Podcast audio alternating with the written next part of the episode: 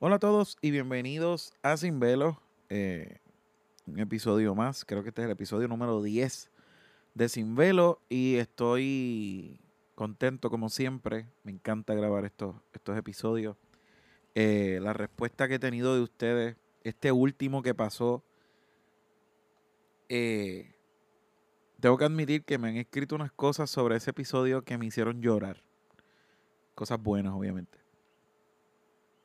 So, de verdad estoy bien agradecido de todas las personas que han apoyado el podcast, que lo comparten, que, me escriben eh, dando su opinión en cuanto a lo que se habla, ¿no? Eh, Dios, Dios conoce mi corazón y Dios sabe que, que todo esto lo estoy haciendo con la mejor intención de poder llevar su palabra, obviamente desde esta plataforma, y hacerlo de una manera responsable, eh, ¿verdad? Intentando llevar intentando llevar una palabra real, intentando llevar lo más, intentando traerles a ustedes lo más cercano a la verdad posible.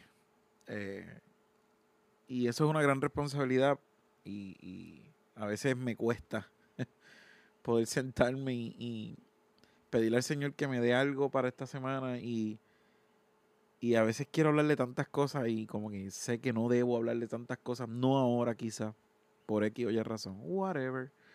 El punto es que estoy bien agradecido porque siempre ustedes apoyando a uno y, eso vale un millón. Así que gracias, ustedes saben quiénes son. A los fieles que siempre han estado ahí, ahí, ahí, ahí. Y que yo sé que comparten los episodios y eso. Eh, de verdad que gracias. Gracias un millón. Eh, así que luego de este agradecimiento desde el corazón, eh, quiero también hacer un anuncio rapidito antes de comenzar con lo que quiero traer hoy de que si usted tiene Twitter, eh, acabamos, acabo de abrir hace como dos semanas, más o menos, creo, por ahí. Acabo de abrir un Twitter. Yo nunca he tenido Twitter. Así que pues abrí Twitter recientemente. No recuerdo si lo dije en el pasado. Pero anyway, tenemos Twitter. Usted va a Twitter, va sin velo. Eh, todos juntitos, sin velo. Y nos sigue. Estamos compartiendo. Todavía estoy aprendiendo a usarlo. Twitter es como medio extraño, no sé. estoy aprendiendo a usarlo todavía, pero tenemos muchos planes de poner unos videitos y unas cositas y muchas frases. A mí me gustan mucho las frases. De hecho, siempre uso frases en todos los episodios. Eh, y pues, vamos por ese lado. Anyway, ya lo saben. Gracias a los que apoyan. Gracias a los que ya se suscribieron a Twitter, a Sin Velo. Si usted no se ha suscrito a Twitter, pues vaya a Twitter, vaya Sin Velo y me sigue por allá.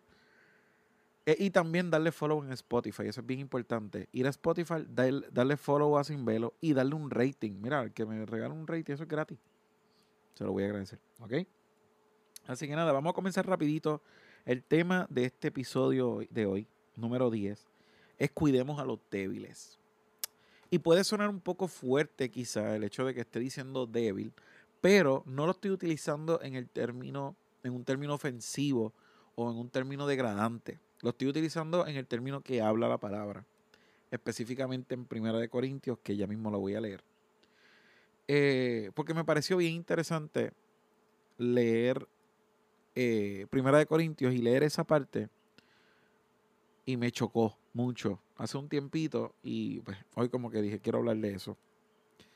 Y quiero, eh, ¿verdad? Pasar rapidito a leer esa parte. Primero de Corintios, si usted tiene su Biblia ahí, puede ser en el celular o papel, la que usted quiera. Eh, vaya conmigo y busque Primera de Corintios capítulo 8, versículos del 7 al 13. Primera de Corintios capítulo 8, versículos del 7 al 13. Y dicen lo siguiente. Eh, Antes de, de, leer el versículo, para, para leer el contexto, Pablo está haciendo una referencia a una... Eh, una problemática que había en Corintios, con los corintios, de que se sacrificaban animales para ídolos y luego esa carne se vendía para ingerirla. Y había mucha gente que tenía como que les era normal comprar carne y usarla para alimentarse, normal. Y Pablo habla sobre esto. Y me llama mucho la atención lo que Pablo dice en cuanto a comerte esas carnes, si era malo, si era pecado o no era pecado. Y escuchen bien, eh, dice, versículo 7 hasta el versículo 13, dice, Sin embargo, no todos tienen este conocimiento, haciendo referencia a unos versículos anteriores, que él decía que esto no era malo. Pero miren lo que dice, que esto es lo que me llama la atención. Porque algunos, estando acostumbrados al ídolo hasta ahora, comen alimento como si éste fuera sacrificado a un ídolo y su conciencia, siendo débil, se mancha. había gente que podía comerse esa carne y normal, estaban comiendo carne y Pablo, puede ustedes buscarlo un versículo antes. Pablo hace referencia a que eso no era nada malo. Comerse esa carne no era nada malo. Pero había personas que estaban tan acostumbrados a esos ídolos que cuando se comían ese alimento, su conciencia era tan débil que se manchaba, porque sentían que estaban haciéndolo por el ídolo. Dice, pero la comida no nos recomendará a Dios, pues ni somos menos si no comemos, ni somos más si comemos. Pero tengan cuidado, no sea que esta libertad de ustedes de alguna manera se convierta en piedra de tropiezo para el débil. Porque si alguien te ve a ti, que tienes conocimiento, sentado a la mesa de un templo de ídolos, ¿no será estimulada su conciencia si él es débil a comer lo sacrificado a los ídolos. Por tu conocimiento se perderá el que es débil, el hermano por quien Cristo murió. Me gusta mucho esa parte y quiero hacer una pausa. Por tu conocimiento, haciendo referencia al conocimiento de que esa carne no es mala. So, yo sé que no es mala, so me la puedo comer. Dice, por tu conocimiento se perderá el que es débil, el hermano por quien Cristo murió. Y así al pecar contra los hermanos y herir su conciencia cuando, está, cuando ésta es débil, haciendo referencia nuevamente a la conciencia, pecan contra Cristo. Por tanto, si la comida hace que mi hermano caiga en pecado, no comeré carne jamás para no hacer pecar a mi hermano. Amo tanto estos versículos. Repito, usted vaya y léalo desde el primero, no lo voy a leer completo porque si no vamos a estar aquí dos horas. Pero usted vaya, llega a la asignación, lea del 1 al 6. Y para que entienda el contexto, aunque ya yo le di un la. Pero me encanta cómo Pablo dice, mira, la carne de los ídolos, comerse, la carne que de los ídolos no comer, comerse la carne de los sacrificios a esos ídolos no es pecado. Pueden comérsela. Pero si ustedes se la comen y por ese conocimiento que ustedes tienen de que son malos van y se la comen, y viene uno de estas personas que son débiles en su conciencia y lo come, él sí va a pensar que está pecando y él sí puede entonces fallar o pecar contra Cristo. Y me llama tanto la atención esto, porque muchas veces utilizamos este versículo de la piedra de tropiezo de una manera bien fuera de contexto. En, muchas, en muchas ocasiones utilizamos esto, este versículo, y lo digo por experiencia propia, para decirle a personas, mira, tú no puedes hacer eso porque eh, eh, si tú haces eso, las otras personas van a caer en pecado por culpa tuya. Y la intención, no es que lo que te están diciendo no sea real, técnicamente sí es, pero la intención es, tú estás pecando y si tú pecas, ellos van a pecar también. Y no necesariamente, porque en ningún momento Pablo dice que el pecado es comerse la carne, o en este caso, hacer cualquier otra cosa. ¿Y por qué traigo esto? ¿Por, qué quiero traer esto? Pues quiero traerlo porque todos, todos sabemos, todos, todos, todos los que están escuchando este episodio, todos sabemos que muchas cosas que a veces se han dicho en la iglesia que son pecados, no son pecados. No estoy diciendo que todas, ¿ok? Pero hay muchas cosas que se han dicho en las iglesias que son pecados, que realmente son dogmas eclesiásticas que las han disfrazado de doctrina o las han disfrazado de pecado y no son. A mí me llegaron a sentar una vez en una iglesia que yo fui a cantar. Yo fui ministro de la música por, bueno, soy ministro de la música, para que ahora mismo no estoy cantando en ningún lado, pero por muchos años, o sea, veintipico de años. Y yo canté en tantas iglesias y el Señor me llevó a muchos sitios a cumplir con, con su voluntad y fueron experiencias espectaculares. Pero también tuve un montón de experiencias. Yo recuerdo en una ocasión, sin, ¿verdad? Evitando decir la iglesia, que yo fui a cantar con un grupo que yo estaba para aquel tiempo. Y nos invitaron para tener una participación especial en un servicio grande. Y cuando llegamos, no me dejaron cantar porque yo tenía una chivita, que eran literal tres pelos en la barbilla, en la, en la, barbilla. No como ahora, que ahora tengo una barba grande. En aquel momento eran tres pelitos. ¿Qué quiero decir con esto? No, no vengo con intenciones de criticar la iglesia ni nada por el estilo.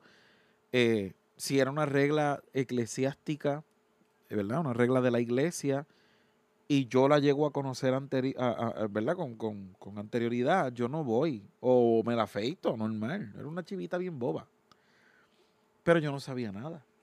A mí lo que sí me molestó un poco en esa ocasión, y lo traigo por esto, es que me dijeron que yo estaba mal por usar esa chivita. Cuando bíblicamente no hay ningún fundamento ni ningún versículo bíblico que estipule que los tres pelos que yo tenía en la barbilla eran pecados. No existe. Hasta el día de hoy nadie me ha podido traer esa evidencia. Y me parece muy curioso el hecho de que en tantas iglesias eso se haga, sobre todo con, con la vestimenta, que las mujeres no pueden usar pantalón porque eso es pecado, la Biblia no dice eso, la Biblia dice que tenemos que vestir con decoro, pero nunca estipula que un pantalón es pecado, eso no lo dice la Biblia. Eh, que si no usas corbata, pues es pecado, tampoco lo dice la Biblia. Eh, hay un ejemplo que lo voy a decir y sé que mucho me va a caer chinche, pero pasa mucho eh, que, exageramos pecados. Por ejemplo, la palabra dice que no nos embriaguemos. Eso lo dice la palabra. Y lo dice por cuidarnos a nosotros. Cuando las personas se embriagan, lo que hacen es que cometen errores, hacen el ridículo frente a mucha gente, eh, eh, cometen unos errores que, que pueden traer consecuencias graves. O sea, el embriagarse no es bueno, punto, porque no te va a traer nada bueno. Pero sí he visto personas que ven a alguien tomándose un vinito y allá van y le dicen que se van a ir con el diablo. Eso no lo dice la Biblia. Y eso es antibíblico. O sea, alguien que diga eso no ha leído la Biblia. O si la ha leído, la, la ha malinterpretado por todos lados. La palabra nunca dice que no puedes beber. Si alguien bebiéndose un vino, yo no estoy diciendo esto ahora para que todo el mundo, ay, mira, el vídeo que pueden beber, vamos a beber. No, no se trata de eso. Eh, yo creo que está claro el punto si tú ves a alguien tomándose una copita de vino con su esposa o qué sé yo, no está pecando. La palabra dice que no se embriague. Entonces tenemos que hacer las cosas como las está diciendo. Porque exactamente el mismo ejemplo, pero con otro elemento, es el de la comida. La Biblia no dice que no coma, tenemos que comer, obviamente. Pero la Biblia dice que no podemos ser glotones. Los excesos son lo, son lo que es malo. Pero en fin, no quiero entrar en más detalle porque si sigo por ahí para abajo hay un montón de cosas que dicen que es pecado y no son. De hecho, en las preguntas que yo mandé a hacer en Instagram, al que no me sigan en Instagram, Harvey Bryan, by the way, ahorita se me olvidó decirlo. Hubo alguien, creo, fue, que, creo que sé quién fue, una amiga, que escribió que, que, cuáles son los pecados que no dice la Biblia. Y hay un montón de pecados que no dice la Biblia. Y después en otra ocasión voy a hacer un episodio solamente de eso. Pero anyway, ¿A qué voy con esto? Y quiero avanzar. Este tipo de cosas uno no las puede, uno, sabe que no son pecados. Hay un montón de cosas que las iglesias dicen que, que están mal, que nosotros cuando vamos a la palabra sabemos que no son pecados. Ahora, hay cosas que uno sí puede evitar para evitar, valga la redundancia, que una persona con una conciencia débil pueda caer. Por ejemplo, si yo sé que yo tengo un amigo o una amiga, voy a dar este ejemplo, que tuvo un problema de alcoholismo, vamos a poner el ejemplo que estamos ahora mismo bregando, y, yo de vez en cuando me doy un vino, vamos a suponer, yo no voy a beberme un vaso de vino frente a una persona que yo sé que tiene problemas de alcoholismo y que si me ve tomándome un vino va a querer tomar vino y se va a ir por, la, por ahí mismo. no lo voy a hacer. Esto es lo que Pablo nos está diciendo. Pablo nos dice, mira, está bien, yo sé lo que es malo y lo que no es malo. Pero aunque tú sepas que no es malo, si hay alguien a tu lado que puede caer por lo que tú estás haciendo, no lo haga. Y eso va a demostrar amor hacia esa otra persona. Eso es lo que va a demostrar. ¿Qué pasa cuando hacemos algo que no sea pecado, pero alguien débil puede caer por tu acción. ¿Qué pasa? Lo que dice el versículo 13 del capítulo 8 de, Corintios, de 1 Corintios. Por tanto, si la comida hace que mi hermano caiga en pecado, no comeré carne jamás para no hacer pecar a mi hermano. Me encanta tanto eso. Ahora, ese es el primer punto. Nosotros cuidar de lo que nosotros estemos haciendo frente a diferentes tipos de personas, porque podemos sin querer eh, y, y, sin hacer nada nosotros malo quizá, atraer a personas a que sí se vayan a un extremo que pueda así hacerles daño. Ahora, no solamente nos toca a nosotros cuidarnos a nosotros mismos, también nos toca a nosotros, y esta es la segunda parte del podcast, el segundo punto. No es solo cuidarnos de nosotros, no es solo cuidarnos, eh, eh, cuidarlos de nosotros, también es cuidarlo de aquellos que dañan. ¿Y por qué estoy diciendo esto? Vamos a ir. Ah, espérense, antes, de, antes del segundo punto, espérense, espérense. Hay algo, estoy leyendo un libro de César Vidal, el doctor César Vidal, eh, con L, César Vidal, eh, que se llama Apóstol para las Naciones. Yo lo he puesto en, mi Instagram un par de ocasiones. Si usted quiere conocer la vida de Pablo y usted quiere estudiarse el libro de Hechos de arriba a abajo, bien brutal, vaya a este libro. libro grande, un poco difícil de leer, pero nada de, nada de, otro, de otro mundo en el sentido de la dificultad. El doctor César Vidal no solamente es teólogo, es también historiador. Así que este tipo cuando empieza a hablar, este hombre sabe lo que está hablando. Yo se lo recomiendo a todo el mundo. Anyway, César Vidal dijo en su libro de Apóstol para las Naciones eh, unas palabras que me llamaron mucho la atención en cuanto al primer punto. Y dice de la siguiente manera. Dice, lo esencial para el creyente ha de ser el facilitar a los incrédulos el conocimiento del Evangelio y el cuidar de los otros hermanos en la fe y de manera especial los que son débiles. Eso debería ser lo esencial para nosotros.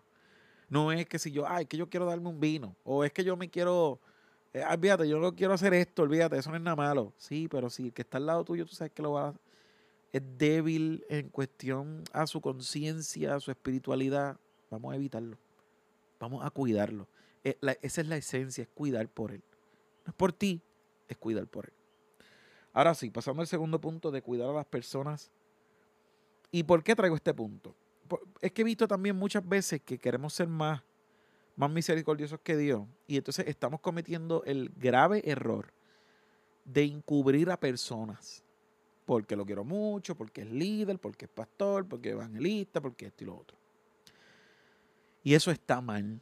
Porque una cosa es caer en pecado y uno trata de levantarse. Todos somos pecadores. Todos. Empezando por mí. Todos. No hay ni uno, ni uno justo, dice la palabra. Todos somos pecadores. Ahora, una cosa es eso y una cosa es pecar de manera eh, intencional. Y no solamente pecar como te da la gana hacerle daño a gente y no te importa tampoco. Si tú conoces a alguien así, nos toca a nosotros, y esa persona no está haciendo nada para cambiar, como iglesia y como cristiano, nos toca a nosotros intervenir. Y esto no es darle un abracito, papá, yo estoy contigo, sigue como va. Eso no es ser cristiano, eso es ser un alcahuete, así le dirían en, en mi barrio un alcahuete. Y no lo estoy diciendo yo. Vamos a Primera de Corintios, capítulo, aquí lo tengo apuntadito, capítulo 5, versículo del 1 al 2. Vamos aquí rapidito. Miren lo que dice. Pablo también hablando los corintios. Dice, en efecto, se oye que entre ustedes hay inmoralidad y una inmoralidad tal como no existe ni siquiera entre los gentiles, al extremo de que alguien tiene la mujer de su padre. Esto era una inmoralidad específica en Corintios, pero esto aplica a cualquier otro tipo de inmoralidad. Dice el versículo 2, y ustedes se han vuelto arrogantes en lugar de haberse entristecido, para que el que de entre ustedes ha cometido esta acción fuera expulsado de medio de ustedes. Él está diciendo a esa gente, ustedes se, enorgullecieron por algo por lo que se debieron haber avergonzado. Ustedes utilizaron eso para, ay, mira, vamos a demostrar que somos, ay, qué bonito, en vez de haberse entristecido. Lo dijo Pablo, no lo dije yo. Lo acabo de leer. Y usted puede seguir, yo leí dos versículos, pero usted puede seguir por ahí para abajo. Y si usted cree que yo lo que acabo de decir es fuerte, usted tiene que leer lo demás. Cuando usted lea lo demás, usted va a decir, adiante, ¿qué es esto? Eso sí que es fuerte. No lo voy a leer ahora por el factor tiempo. Pero ¿qué quiero decir con esto? No podemos permitir o enorgullecernos por gente que es intencional, como dije ahorita, en su pecado. Y que sabiendo que lo hacen mal, y lo estoy repitiendo, sabiendo que lo hacen mal y que le hacen mal a otros, siguen haciendo las mismas cosas. Si usted protege a alguien de eso, permítame decirle que usted está igual de mal que esa persona. Y no lo disfracen con gracia. No lo disfracen con gracia. Váyanse a estudiar la Biblia mejor. Dejen de decir disparate. Váyanse a estudiar la palabra. Eso es lo que tienen que hacer. Eso no es gracia. Por eso estemos para otro día. No importa, y repito esto, si es el hermanito tal que viene de vez en cuando, peor aún si es uno de los líderes de la iglesia, o si es el pastor o la pastora de la iglesia, porque hay pastoras también por ahí, o evangelista, o lo que sea, aquí no importa quién sea. Si hay alguien que hace un mal y lo hace intencional y no le importa dar ejemplo o no dar ejemplo, y se escuda que de la gracia de Dios que lo cubre, hermano, eso es un disparate. Usted está viviendo algo que se llama antinomianismo. Amigo mío o amiga mía, eso se llama herejía. Y no lo digo yo, lo dice la historia de la iglesia. Vaya y estudieselo. Póngalo en Google. Antinomianismo. Póngalo en Google para que usted vea. Y de hecho, si usted ha escuchado todos los, episodios de este podcast, yo he hablado del antinomianismo en el capítulo donde hablé de la vergüenza del libertinaje. Eso era una herejía.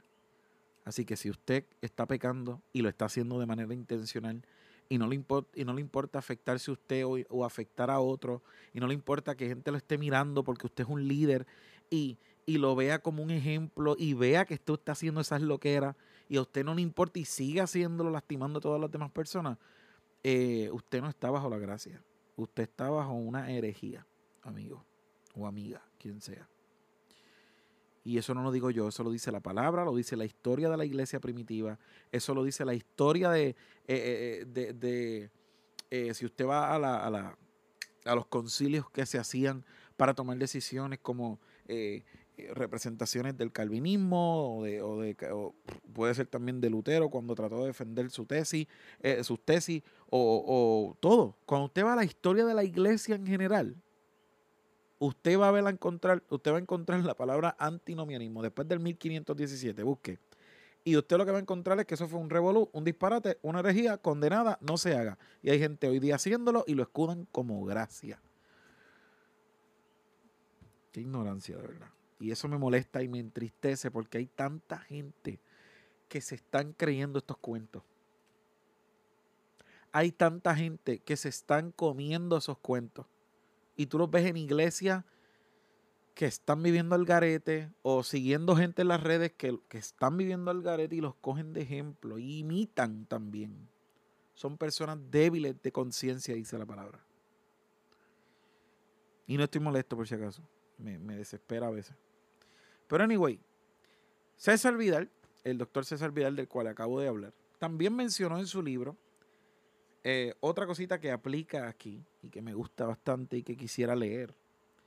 Eh, y dice más o menos de la siguiente manera. Dice, lo que era de esperar en una congregación cristiana no era la tolerancia frente a la inmoralidad. Y lo aplico también a hoy día. Eso no es lo que es de esperar de una congregación mucho menos la jactancia por este comportamiento. Sino el escuche bien esto, sino el mantenimiento de unos patrones morales que indicaban una vida nueva y que excluían la fornicación, la avaricia, el robo o la idolatría, conductas Dicho sea de paso, que no eran patrimonio únicamente de la pagana Corinto.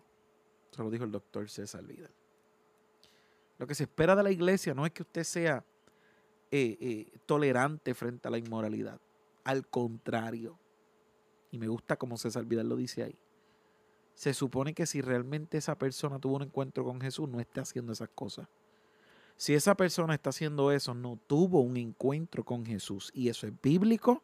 Y yo lo he hablado aquí otras veces. Y hay un sinnúmero de videos en YouTube. Si a usted no le gusta mi, contenido, que le voy a hablar de eso. Pero mucho más, si usted no cree en más nadie usted simplemente es una persona que se afinca a la Biblia, vaya y estudie ese primera de Corintios.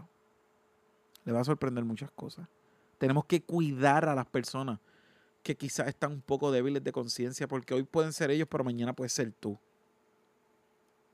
Hay temas en los que tú eres fuerte y otros son débiles, pero hay temas en los que esos débiles podrán ser fuertes y el débil puede ser tú. Y para terminar con este tema, porque ya llevo cuánto tiempo, 26 minutos. Estoy terminando, me falta un punto y terminé. Este último es fácil, es, cortito. Repito, no importa si usted es fanático de alguien, si usted sigue a alguien, si usted va a la iglesia de alguien, si usted ve que el comportamiento de esa persona es uno pecaminoso y es constante e, e, intencional, esa persona no ha tenido un encuentro con Jesús, aunque sea su pastor, su líder, su evangelista favorito o quien sea. Si yo, si yo estoy en pecado y mi pecado es intencional y a mí no me importa lastimar a nadie y usted se entera, tíreme al medio por las redes sociales, hágalo que yo, que yo tenga que... Ahora, hágalo con fundamento y con evidencia, obviamente. Pero ¿a qué, ¿a qué quiero llegar con esto? Hágalo. No podemos estar, ay, no, no, bendito, porque es que si... No. Porque el problema es que por querer encubrir a uno, estamos haciendo que muchas personas lastimadas se vayan y se pierdan por ahí. Y Dios va a pedir cuentas de eso. Dios va a pedir cuentas. Pero anyway, vamos al último punto. Eh, para entrar a este último punto, ¿verdad? Haciendo una conclusión de este último que acabo de hablar. No se trata de que no pequemos, como lo dije ahorita. Todos pecamos, todos somos pecadores, todos.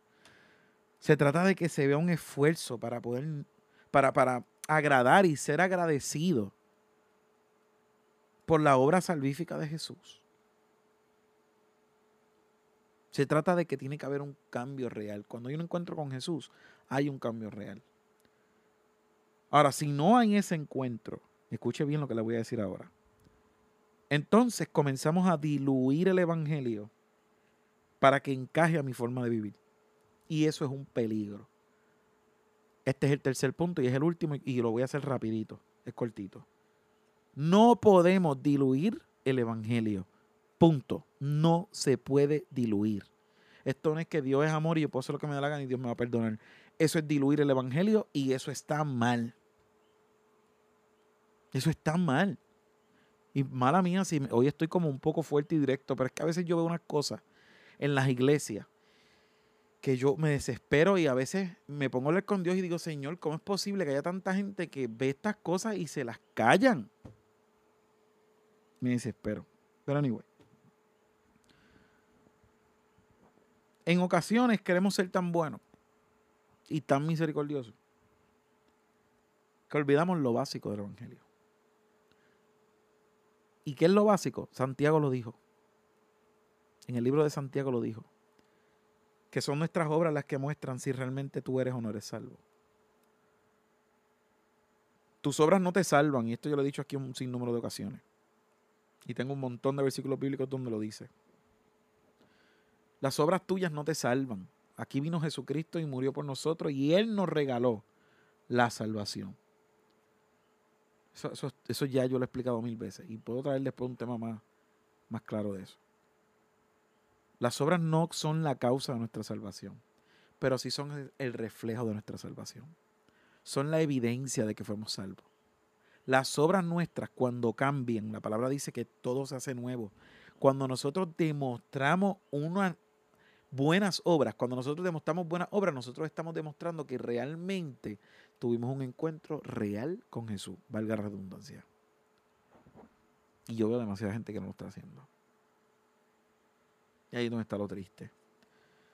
Porque queremos diluir el Evangelio. Queremos que Dios encaje con nuestra forma de vivir y no nosotros obedecer lo que Dios nos mandó a hacer. Hay una frase del gran Timothy Keller que a mí me encanta y con esto voy terminando. Timothy Keller en un momento dijo, by the way, Encuentros con Jesús, el libro de Timothy Keller, lo leí en enero, tremendo libro, uno de los mejores libros que he leído, se lo recomiendo. Encuentros con Jesús de Timothy Keller. Está brutal. Eh, Timothy Keller dijo en una ocasión la siguiente frase, dijo, el mayor peligro no es el ateísmo, sino que le pidamos a Dios que coexista con los ídolos. Lo voy a repetir de nuevo. El mayor peligro no es el ateísmo, sino que le pidamos a Dios que coexista con los ídolos. ¿Qué es lo que estoy tratando de decir aquí? Cuando decimos, Señor, no, pero tú eres misericordioso y tu gracia, yo voy a seguir haciendo esto porque pues me gusta. Entonces queremos encajar a Dios en nuestra forma de vivir, en nuestro desastre. Amigo, le tengo una noticia, por si usted no lo sabía. No podemos procurar predicar a un Dios que es tan bueno, entre comillas, que te deja hacer lo que quieras y no hay problema. Eso no existe, varón. Eso no existe. Nuestro Dios es un Dios santo. Dios no, Dios no puede mezclarse con el pecado de tu vida. Por eso fue que envió a Jesús. Porque es tan bueno y es un Dios tan amoroso que envió a su hijo, lo hemos escuchado muchas veces y se ha vuelto hasta clichoso, pero es real, a su hijo unigénito, lo envió para que muriera por nosotros, para que nos regalara la salvación.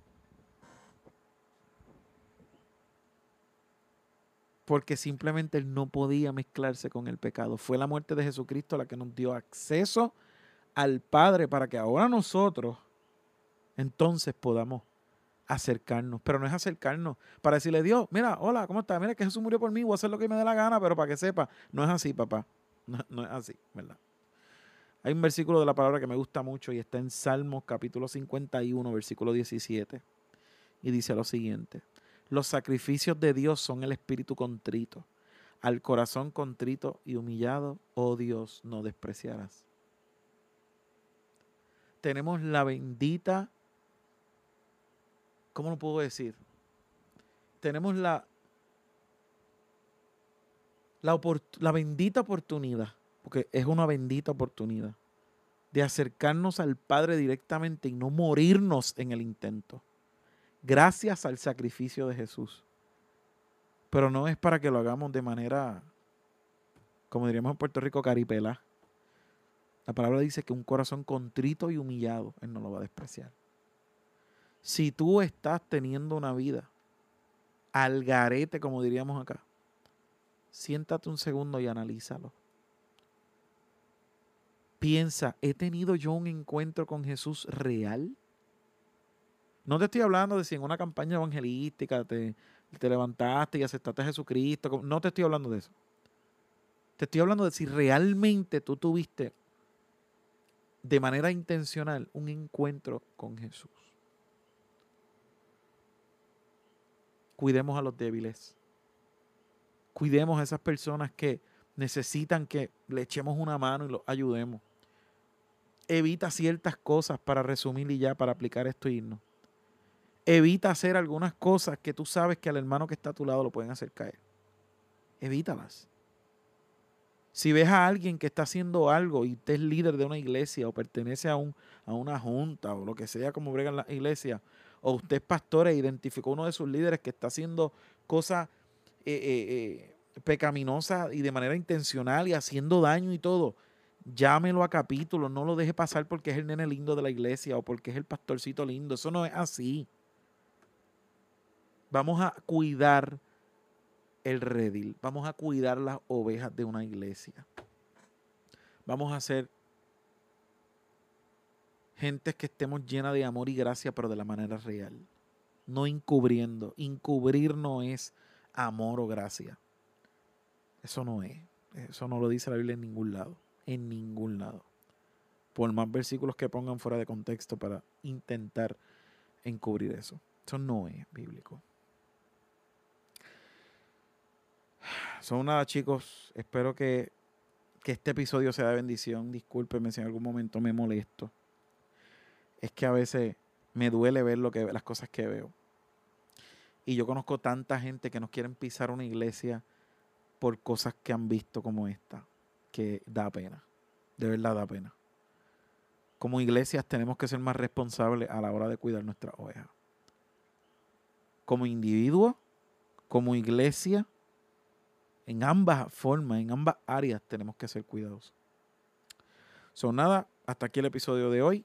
Acuérdense de seguirnos en Twitter, sin velo, eh, o en Instagram me pueden servir como, seguir como Harvey Bryan, preferiblemente en Twitter. Eh, y bien importante, vayan a Spotify, denle follow a la página, nos ayuda un montón eso. Y gracias, gracias por llegar hasta el final de este episodio. Compártelo a cualquier persona que tú creas que necesite escucharlo, compártelo, ¿ok? Así que nada, Dios les bendiga chicos y que la gracia del Señor sea con cada uno de ustedes. Dios les bendiga mucho.